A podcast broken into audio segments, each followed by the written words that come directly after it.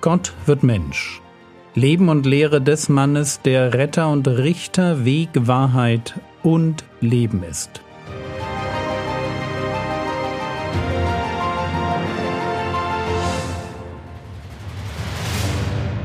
Episode 159 Der Mann mit der verdorrten Hand wenn es um Konflikte rund um den Sabbat geht, dann müssen wir unbedingt noch eine weitere Geschichte betrachten.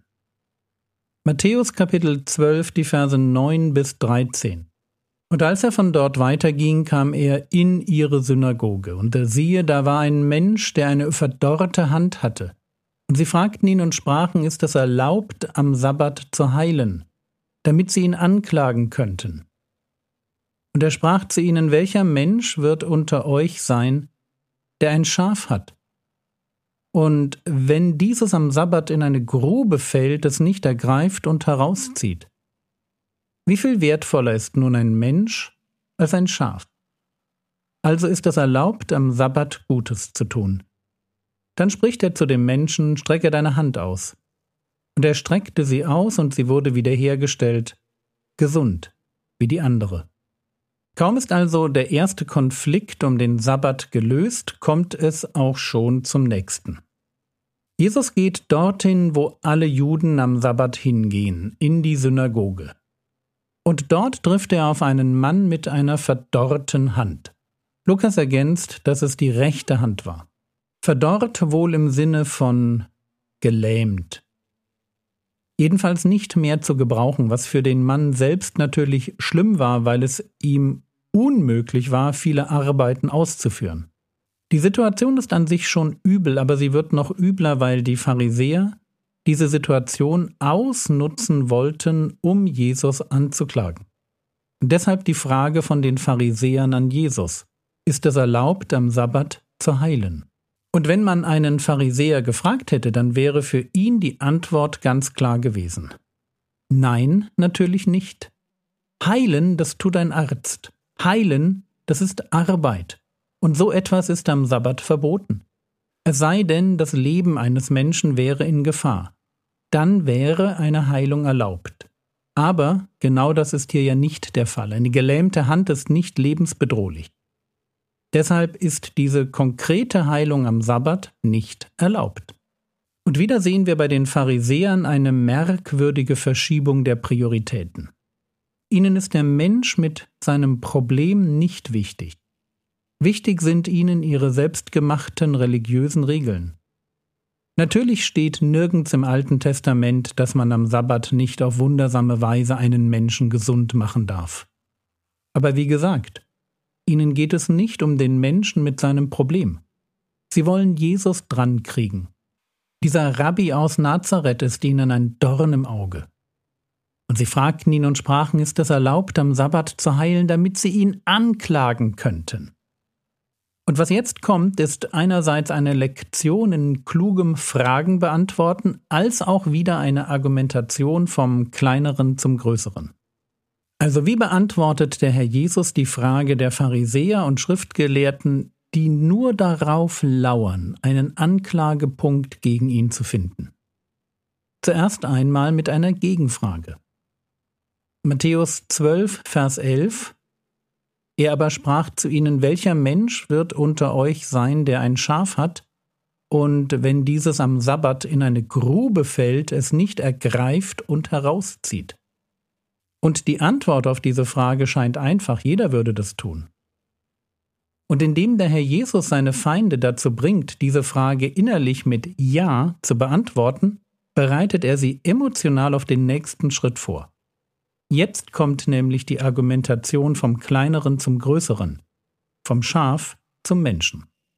Matthäus 12, Vers 12.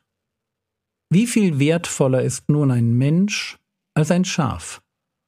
Also ist es erlaubt, am Sabbat Gutes zu tun. Merkt ihr, wie schlau der Herr Jesus vorgeht? Auf die Frage, ob es am Sabbat erlaubt ist, zu heilen, hätte er ganz einfach direkt sagen können, na klar, am Sabbat darf man Gutes tun. Aber so geht er nicht vor. Er möchte seine Feinde tatsächlich gewinnen. Und deshalb betritt er erst, nennen wir es mal, gemeinsamen argumentativen Boden, bevor er dann ausgehend von dem Beispiel mit dem Schaf seine Übertragung bringt. Natürlich ist es am Sabbat erlaubt, einen Gelähmten zu heilen. Und im Hintergrund schwingt dabei immer noch auch der Gedanke mit, dass der Sabbat für den Menschen ist und nicht der Mensch für den Sabbat. Beziehungsweise, dass der Sabbat dem Herrn Jesus dienen muss. Und wenn Gott der Vater durch den Sohn am Sabbat einen Menschen gesund machen möchte, damit alle Menschen erkennen, dass sie es bei diesem Rabbi aus Nazareth mit dem Messias zu tun haben, dann ist das eben so. Gott tut, was er für richtig hält. Aber ganz grundsätzlich gilt, ein Mensch ist wertvoller als ein Schaf.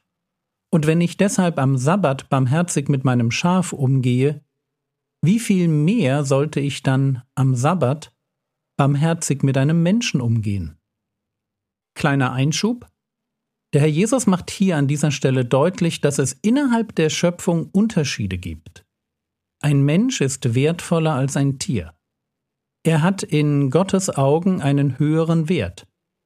Wenn wir hören, wie Petrus Irrlehrer mit Tieren vergleicht, dann bekommen wir ein Gespür für diesen Unterschied.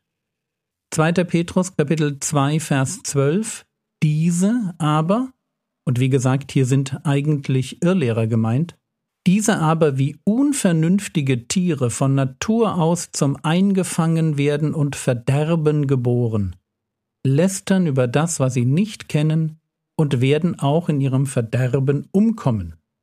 Wir halten fest, in dem Bild, Tiere sind unvernünftig und sind zum gejagt werden und gegessen werden geschaffen.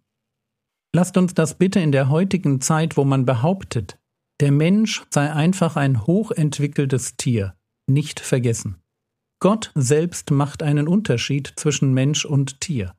Und auch wenn uns die Bibel sehr deutlich zu einem nachhaltigen Umgang mit der Schöpfung auffordert, wenn Grausamkeit gegen Tiere verboten ist und das mosaische Gesetz ihnen sogar einen Ruhetag gönnt, so ist trotzdem ein Mensch wertvoller als ein Tier.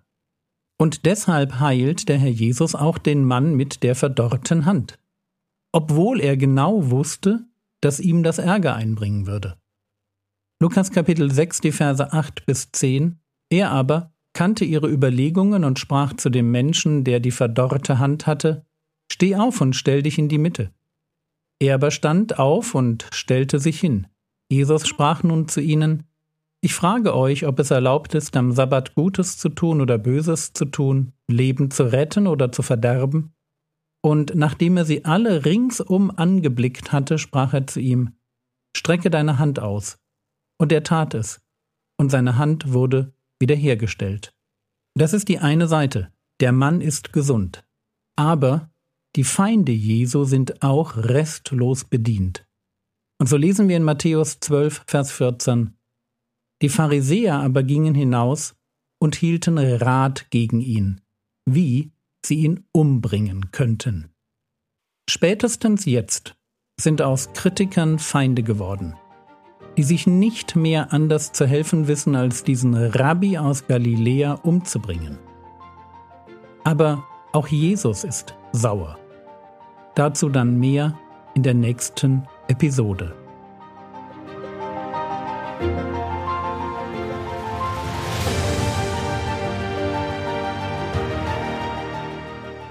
Was könntest du jetzt tun? Du könntest dir überlegen, ob die Strategie bei kritischen Fragen erst einmal eine Gegenfrage zu stellen, ob diese Strategie auch für dich interessant sein könnte. Das war's für heute. Ich bin ein großer Freund davon, dass man Bibelverse auswendig lernt und würde dich gern motivieren, genau das zu tun. Der Herr segne dich, erfahre seine Gnade und lebe in seinem Frieden. Amen.